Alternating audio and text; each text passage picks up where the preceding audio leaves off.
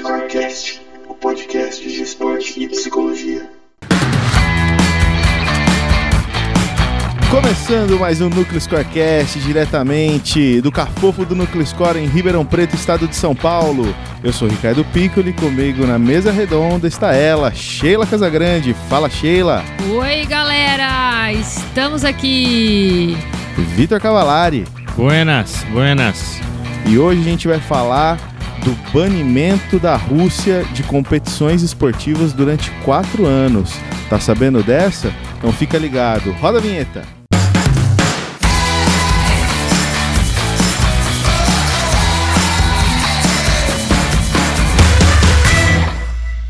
Vocês sentiram falta de Nada, novo? banimento. Vou banir o Igor deste grupo. Está de férias ainda, gente. Cadê? Pô, deixa o menino descansar. O menino trabalhou bem o ano todo. Banimento só da Rússia? Vamos banir o Igor.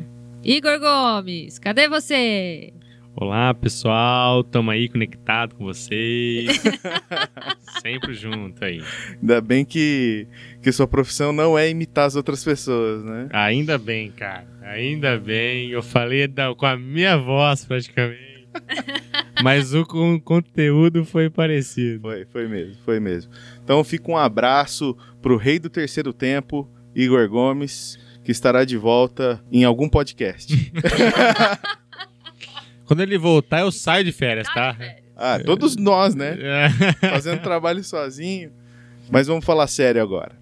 Então a Rússia foi excluída pela Agência Mundial Antidoping de grandes competições esportivas durante quatro anos. E esse banimento aconteceu por conta de falsificação de dados dos controles entregues à Agência Mundial Antidoping. Na verdade, a Rússia vai ficar fora dos Jogos Olímpicos de Tóquio 2020, as competições de inverno de Pequim e os a Copa do Catar. Até a Copa pegaram. E essa notícia fez a gente pensar em trazer um pouco da discussão sobre o doping no esporte. Se vocês quiserem entender um pouquinho mais sobre o que aconteceu, né, do, do processo da, da WADA sobre a Rússia, tem um filme no, no Netflix, disponível no Netflix, que chama Ícaro, e que eles mostram como a Rússia, é, a Federação Russa, na verdade, né, o Comitê Olímpico Russo, é, burlava o controle antidoping dentro das Olimpíadas de Inverno de Sochi em 2014. E como também existe uma preparação é, de uso de substâncias que não são permitidas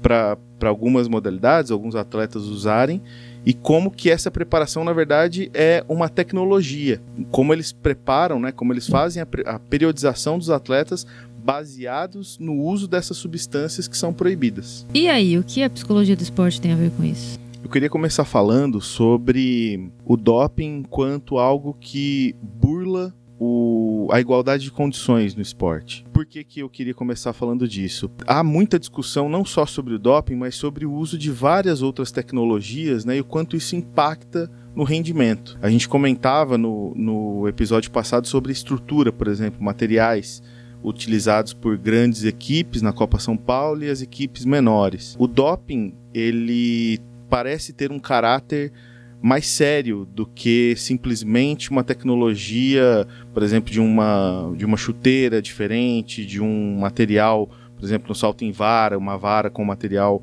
um pouco diferente, uma roupa aerodinâmica, por exemplo, uma corrida, um capacete no ciclismo. Enfim, eu queria começar a discussão a partir do doping, da, da, da seriedade do uso do doping eh, na justiça esportiva, na igualdade de condições dentro da própria competição. Cara, eu acho que tem uma. O que fere muito o espírito esportivo é o ganhar a qualquer preço. Né? Eu acho que o que mantém uma prática institucionalizada de doping, né? Não são alguns casos isolados e que de alguma forma estiveram presentes num mesmo contexto, mas é uma institucionalização do doping. Ou seja, é uma prática periodizada. E isso, assim, dentro do que você falou, de fato, pensando no fair play, num jogo limpo aí, é algo que, que tá muito no posto, né? Então eu acho que tem uma, um peso muito maior é, do doping é, dentro do que a gente entende de, de espírito esportivo, dentro do que a gente entende como um, um fair play aí. Porque assim, é, mesmo com diferentes, de- diferentes condições, né, de, de tecnologias, de acesso a tecnologias, os, os atletas ali, as federações, as instituições, elas concordam em jogar sob um regulamento.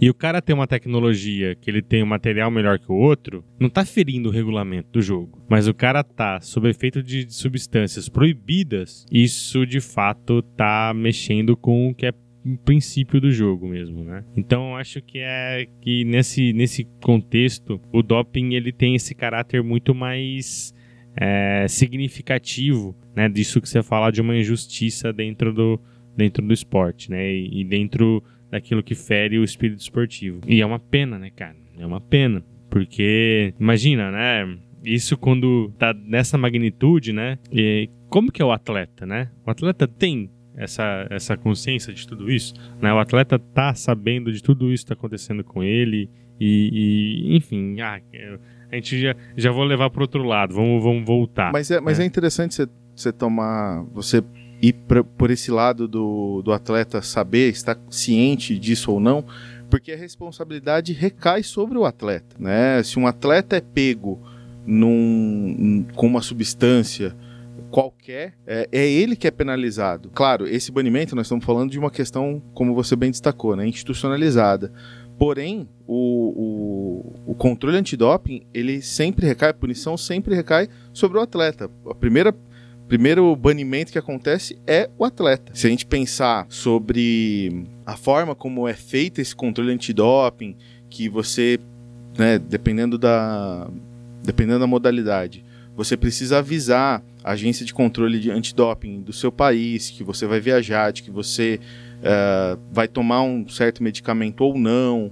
Uh, enfim, existe todo um, um, um, controle periódico, né, um controle ao longo do tempo e mas que de alguma forma sempre recai ao atleta. Eu me lembro que a, a Fabiana Müller teve um problema sobre isso porque ela não avisou que ela ia para a praia, por exemplo. Ela foi um dia para a praia e eles fizeram uma, um exame surpresa, chegaram no endereço onde achavam que ela ia estar e ela não estava. E ela quase ficou banida, acho que, se eu não me engano, do Mundial ou do Pan-Americano, por conta de não ter avisado a agência brasileira antidoping de que ela estava viajando. É, é interessante, é realmente importante você trazer essa consciência do atleta, essa ciência do atleta sobre o que ele está ingerindo ou não e qual efeito que isso vai ter e quais consequências possíveis, porque de fato recai sobre ele. Ele que responde, né? Ele é o responsável sempre. O atleta sempre é responsável. É ele que compete, é ele que entra na quadra, no, no, no tatame, no, é ele que vai responder. É claro que a gente pegou uma notícia polêmica para a gente causar impacto, né? E a gente está falando de um país que vai ficar fora das Olimpíadas e que vai ficar fora da Copa, mas se a gente começar a falar de do atleta, se a gente começar a falar de categoria de base, de formação e a gente começar a discutir essa coisa da justiça ou da injustiça, gente, a gente vocês pararam para pensar lá, lá do comecinho, tipo, roubar uma bola no jogo, tipo, foi boa, foi, foi fora ou foi dentro, é uma injustiça, né? É, é, e onde está a honestidade ali? Ou você vai para um, um campeonato e você tomou um diurético porque você precisa estar tá um quilo abaixo do seu peso e naquele campeonato não tem antidoping porque naquela categoria ainda não se faz antidoping, né? Só a gente parar para pensar quantos campeonatos a gente tem que não fazem parte das Olimpíadas, porque são campeonatos menores, mas que são campeonatos válidos, que têm premiações e que os nossos atletas já tomam substâncias proibidas para participarem. E os atletas sabem, e mesmo assim eles participam disso. Eu já escutei caso de campeonato que se esvaziou, na verdade, uma prova que se esvaziou depois que anunciou que ia ter um, um controle antidoping. Então era, era uma, uma corrida e aí de, os, os X inscritos lá caíram um terço deles aí não foram disputar porque teria um controle de doping ali de alguma forma. Né? Ou seja, já estava dentro de um cenário que teriam pelo menos uma considerável parte dos atletas ali fazendo uso de alguma substância que lhe traria uma vantagem competitiva. É, se a gente for entrar nessas minúcias aí, a gente vai, vai ter que essa prática ela, ela tá alastrada, né? Porque muitos, muitos campeonatos, de, principalmente de informação, não se tem um controle muito rígido e aí os treinadores ou, enfim, é, comissões técnicas ali, de alguma forma, é, manipulam alguma coisa, o atleta nem tá sabendo o que tá acontecendo e de repente ele Ou tá. tá sabendo e é conivente. É, né? também tem essa, né? Também Sim. tem essa. Então, assim, é, é- e a gente faz parte dessa realidade, por quê? Porque se a gente está nessa comissão técnica e a gente tem essas crianças, esses adolescentes, a gente está nessa categoria de base, começa aí. Você vai participar? Vai, ele vai, ele vai jogar, ele quer jogar, ele quer ganhar, ele quer entrar. Você acha que ele quer entrar para disputar, tipo, participar? Não. E se ele vai para o campeonato de natação e ele tem a oportunidade de usar uma roupa que tem um desempenho melhor, porque desliza melhor, porque ele vai usar, porque ele sabe que os coleguinhas não têm essa roupa. E isso dá a ele uma vantagem X, ele vai utilizar. Se ele tem a possibilidade de ir para um campeonato de tênis onde a raquete dele tem uma corda melhor, ele vai. Ele pode usar um gelzinho para dar uma reposição melhor no intervalo, vai fazer. Por isso que eu, que eu comecei no, no- eu comecei o nosso podcast dizendo e o que, que a psicologia tem a ver com isso? Porque tem a ver. Onde entra a justiça? Beleza, a gente não é o educador físico que vai discutir o que, que é substância proibida, o que, que não tá, o que, que faz parte. Mas a gente tá aí para discutir outras coisas, né? Eu, que- eu queria trazer, naquilo que o Vitor trouxe sobre a institucionalização desse doping, é, o quanto isso. Quanto disso a gente não está falando sobre o uso do esporte para fins políticos. Comentei aqui sobre o, o filme Ícaro, né? É uma tradição da União Soviética, né? Que hoje boa parte dela é só a Rússia, né? Esse, essa tecnologia e, e tô, tô falando, provocando, usando o doping como tecnologia, porque de fato é uma tecnologia. Eu me lembro, há pouco tempo, teve um, tem um médico brasileiro, não me lembro a cidade, acho que era Satuba ou Sorocaba. A especialidade dele é preparar os atletas perante o próprio metabolismo e tudo mais, de, do uso de substâncias que vão melhorar o desempenho. E se isso tem no Brasil, não é institucionalizado, em outros lugares é tão igual eh, ao que está acontecendo na Rússia. Esse uso mesmo, né, o- essa exploração do atleta para fins políticos, para fim de, de, de mostrar o país como alguém que ainda produz super pessoas. Né? Aí nós vamos cair um pouco no- na questão do mito do herói, por exemplo, que a, que a Katia Rubio traz bastante. Mas acho que queria falar um pouco sobre isso, sobre a parte da institucionalização, de colocar o atleta nessa situação que ele não tem saída, né? Porque só vai participar quem de fato tem e quem, quem de fato usa, né? E quanto isso não é bom para a imagem do país perante o, o mundo como um todo, né? A gente está falando de, de competições que o mundo todo vê. É curioso ver os casos de, de resultados e medalhas sendo revistas, né? Por, ou, ou recordes sendo não, não válidos, né? Por conta de, de descobrir que a pessoa na época estava sob efeito de alguma substância, né? A gente tem o caso do, do Lance Armstrong também, né? Sete títulos da volta do Tour de France na, no ciclismo e que todos eles ele estava sob, sob efeito de alguma substância ou de algum componente que lhe, lhe dava uma vantagem competitiva ali, né? Do. Acho Exato. que é isso. É, E Pieu. é, então assim, tem a gente como como já é, já tá até num, num, num senso mais, mais generalizado ali, né? A detecção do doping tá atrás do doping, né? Então, o- as substâncias novas elas estão algum tempo na frente dos métodos para identificá-las e para para de fato entender a- os mecanismos de ação para poder coibir, para poder desenvolver métodos para detectar, enfim. Sim. Então, isso é uma indústria, né? Isso, isso gi- gira bastante interesse, isso gi- gira bastante dinheiro, isso gira bastante força política, como você falou. Então, são peças, né? Os atletas ali são algumas peças, né? Que, que vão sendo jogadas para lá e para cá e que no final das contas estão sofrendo demais. Né? Então, você imagina um atleta russo que hoje, é, de alguma forma, é, não, não consegue mostrar que não tem nenhum. que não passou por um, nenhum processo de doping ali, né? E aí? É, o que, que vai ser para ele disputar mais uma Olimpíada, é, não levando a bandeira do, do país, e sim um, uma bandeira como é que é o negócio? É, é uma, uma, bandeira.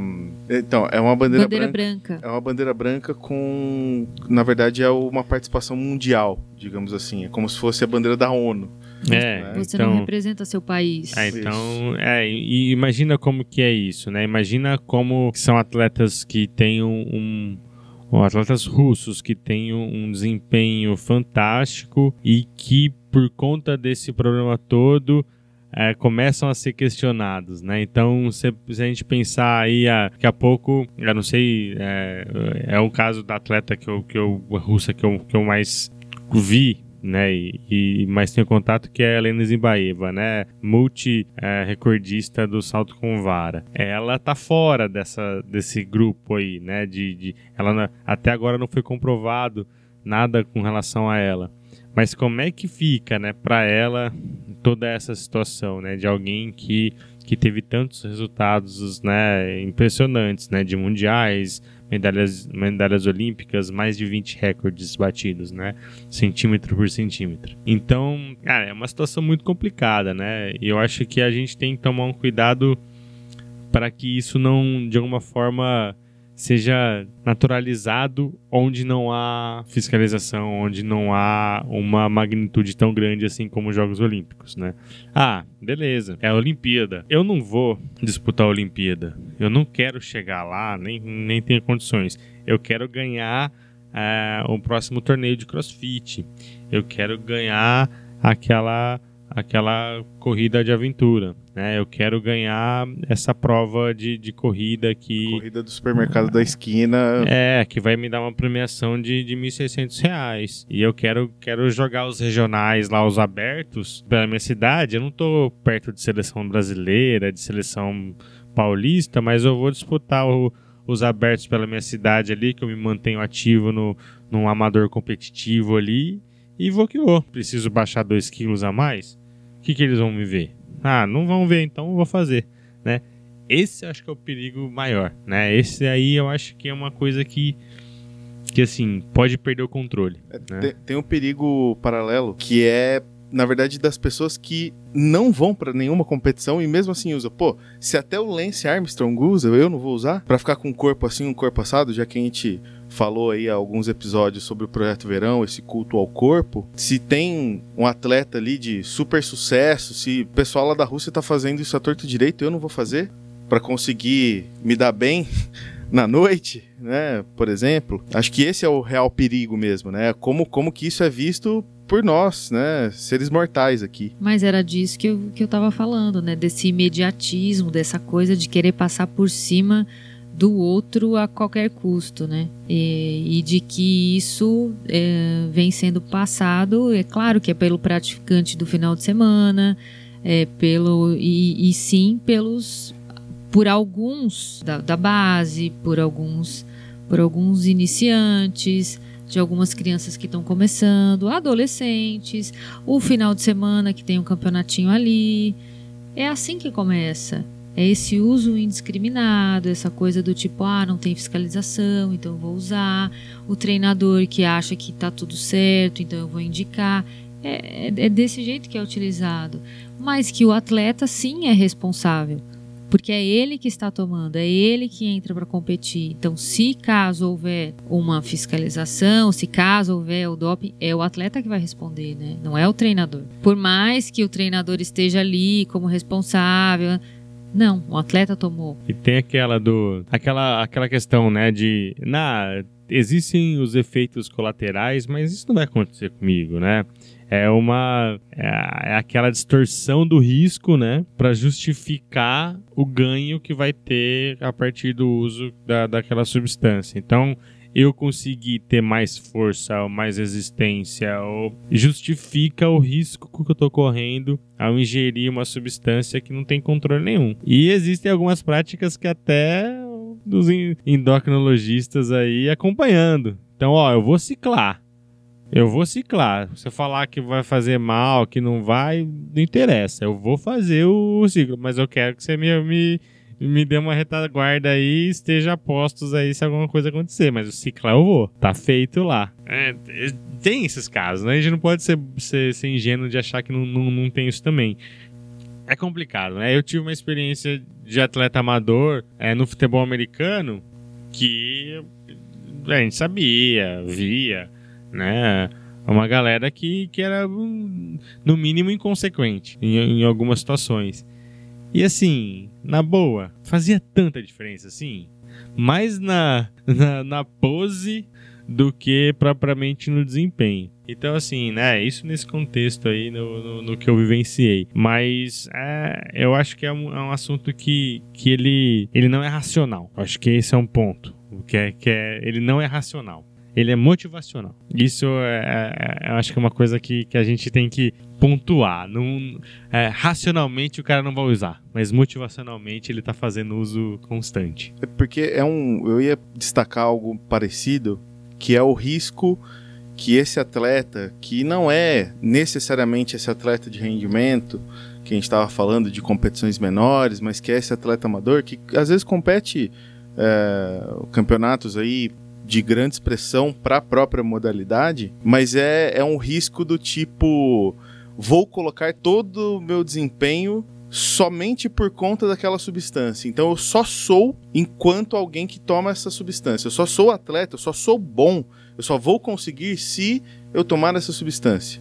É, você usou o exemplo é, que você teve como atleta amador. Eu, a minha primeira experiência como psicólogo do esporte, né, ou pelo menos um psicólogo dentro de uma instituição esportiva, foi numa equipe. Não vou falar modalidade aqui, mas fui convidado a assistir. Uh, na época, na verdade, eu não era psicólogo, eu ainda estava na graduação fui chamado para assistir a final de um campeonato que não era um campeonato tão importante, era uma, um campeonato menor, um quadrangular. Antes da final, estava no vestiário, o pessoal se preparando, e eu vi o treinador passar com um frasco com algumas pílulas, umas cápsulas, passando assim por todos os jogadores e esses jogadores ingerindo essa cápsula. Achei estranho, porque essa cápsula eu já tinha visto em academias, era cápsula de anfetamina, né? Parecida, pelo menos. Eu, poxa, cheguei pro treinador e falei assim: o que, que é isso aí, né? Tentar entender para que que é isso. Ele, não, isso aqui é pílula de farinha. Eu falei, não, você tá de sacanagem que você tá dando pílula de farinha pro, pro pessoal. Eu falei, não, tudo rato de academia aqui. Eles só conseguem jogar se eles acharem que eles estão sob efeito. Mas isso aqui é pílula de farinha. Eu só uso isso aqui para eles jogarem bem. Então, até, até que ponto esse controle fica nessa coisa externa? Que aí nós vamos chegar até. Não vai ser hoje, né? Mas falar da superstição, né? De entrar com, com o pé direito, fazer o sinal da cruz e tudo mais. Mas o quanto a gente não coloca esse controle externo, que é justamente esse fator motivacional que, que você destacou. Você que nos ouve, cuidado. Cuidado com as armadilhas que existem no esporte. Essas armadilhas desse imediatismo, esse controle externo. Lembra do que a gente falou no episódio das metas, dos seus objetivos, daquilo que você quer? Não adianta, gente, não tem milagre, não tem receita pronta. Não é um, um, uma substância que vai fazer do dia para noite você virar um super atleta. Se você não planejar, se você não, não fizer a coisa direito, não vai. Não, não, não, não tem essa. Dorme e acorda. Dorme bruxa, acorda princesa. Cuidado com as armadilhas. Um outro aspecto interessante é isso ter acontecido logo depois da Rússia ter passado por um por uma década aí igual ao Brasil passou, né?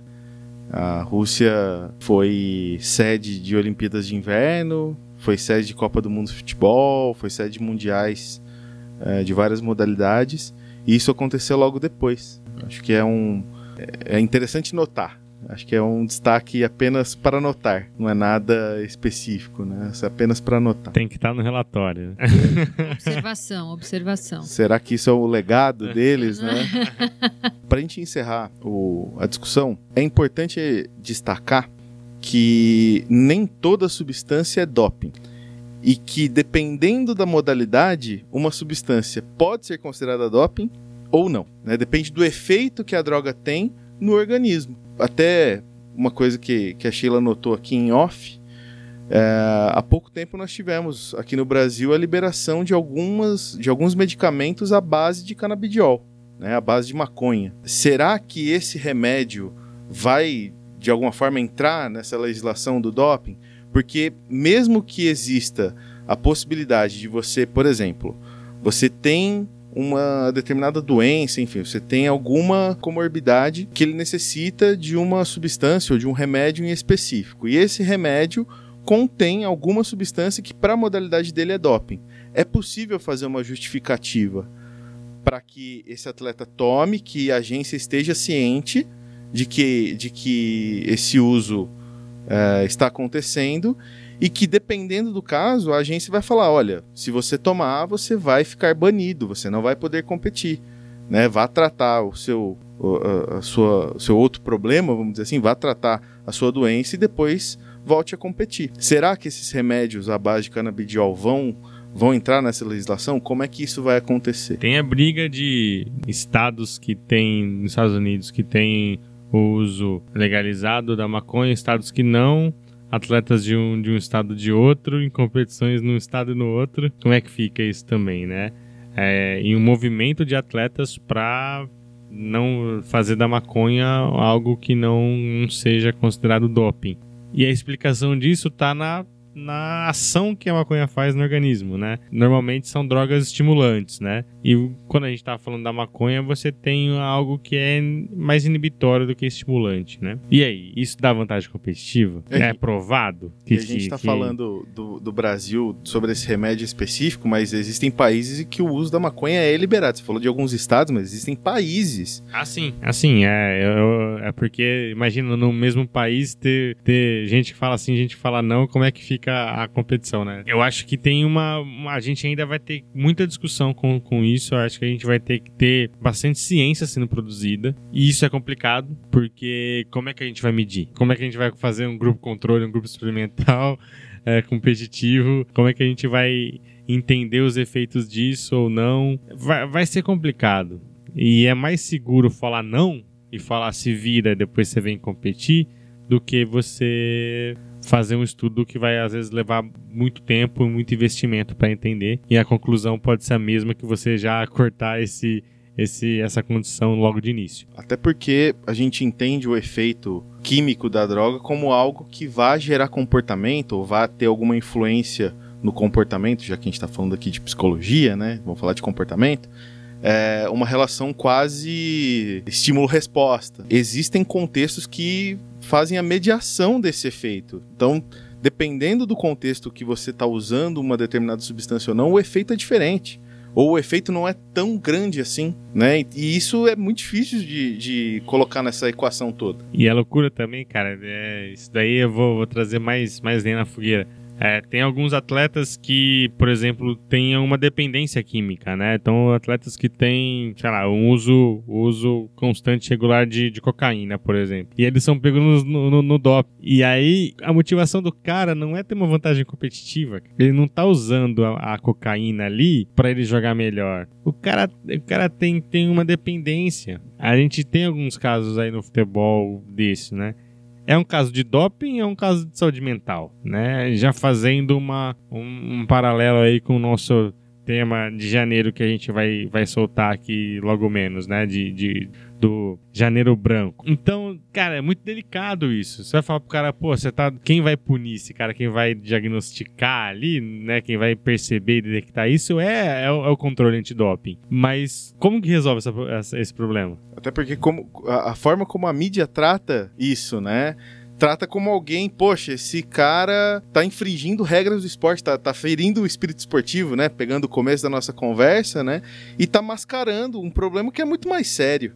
Exato, exato. O problema, é, o cara é dependente químico, ele tem, ele tem ali que, que tem um outro tipo de, de lógico, ah, a, regra é essa, o cara não pode usar, ele vai ter ele vai ser punido por isso. Mas é, vamos entender a motivação, o que está por trás desse uso, né? Então, doping, dependência química, depressão, ou algum outro problema emocional, né? Tem, tem vários motivos que podem levar o atleta a usar uma substância dessa, né? Que não necessariamente para o melhor desempenho da modalidade. Então acho que nosso papel está aí, né?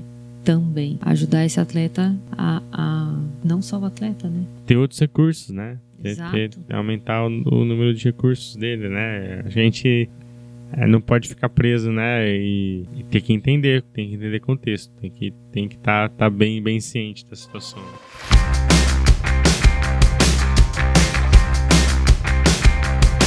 É, tem muita, muito que se discutir mesmo. E antes da gente encerrar, eu queria mandar mais alguns salves. Murilo Calafange, de Recife. Murilão, aquele abraço. Obrigado pelos recados, obrigado pelo feedback. Você nos ajuda demais, você é uma referência para nós. Gostamos muito, um abraço muito carinhoso para você. Jaqueline, lá de Guarapuava também, Jaqueline Souza, brigadão pelo feedback. Obrigado por ter compartilhado aí com todos os seus alunos e alunas. E é isso aí, vamos mantendo o nosso podcast vivo aqui falando de esporte e psicologia. Sheila, um beijo. Um beijo, um queijo. Vitão, valeu. Aquele abraço, hein? Um dia vamos marcar um, um, boteco do Núcleo Scorecast, hein? Ia ser uma boa essa, hein? Com a galera mais fã nossa aí, do quem dá mais like, quem dá mais feedback, nós vamos marcar um café aqui, ó, no Cafofo, tomando uma cervejinha. Não, café ou fazer uma cervejinha? Tem que decidir. Café. Café? Café. É. Café e cerveja é doping? Enfim, deixa pra discutir depois. Pessoal, quem quiser entrar em contato com a gente, Manda mensagem, e-mail. nucleoscore.com.br Siga nas redes sociais, Facebook, Twitter, Instagram, arroba. E é isso aí, valeu! Tchau, galera!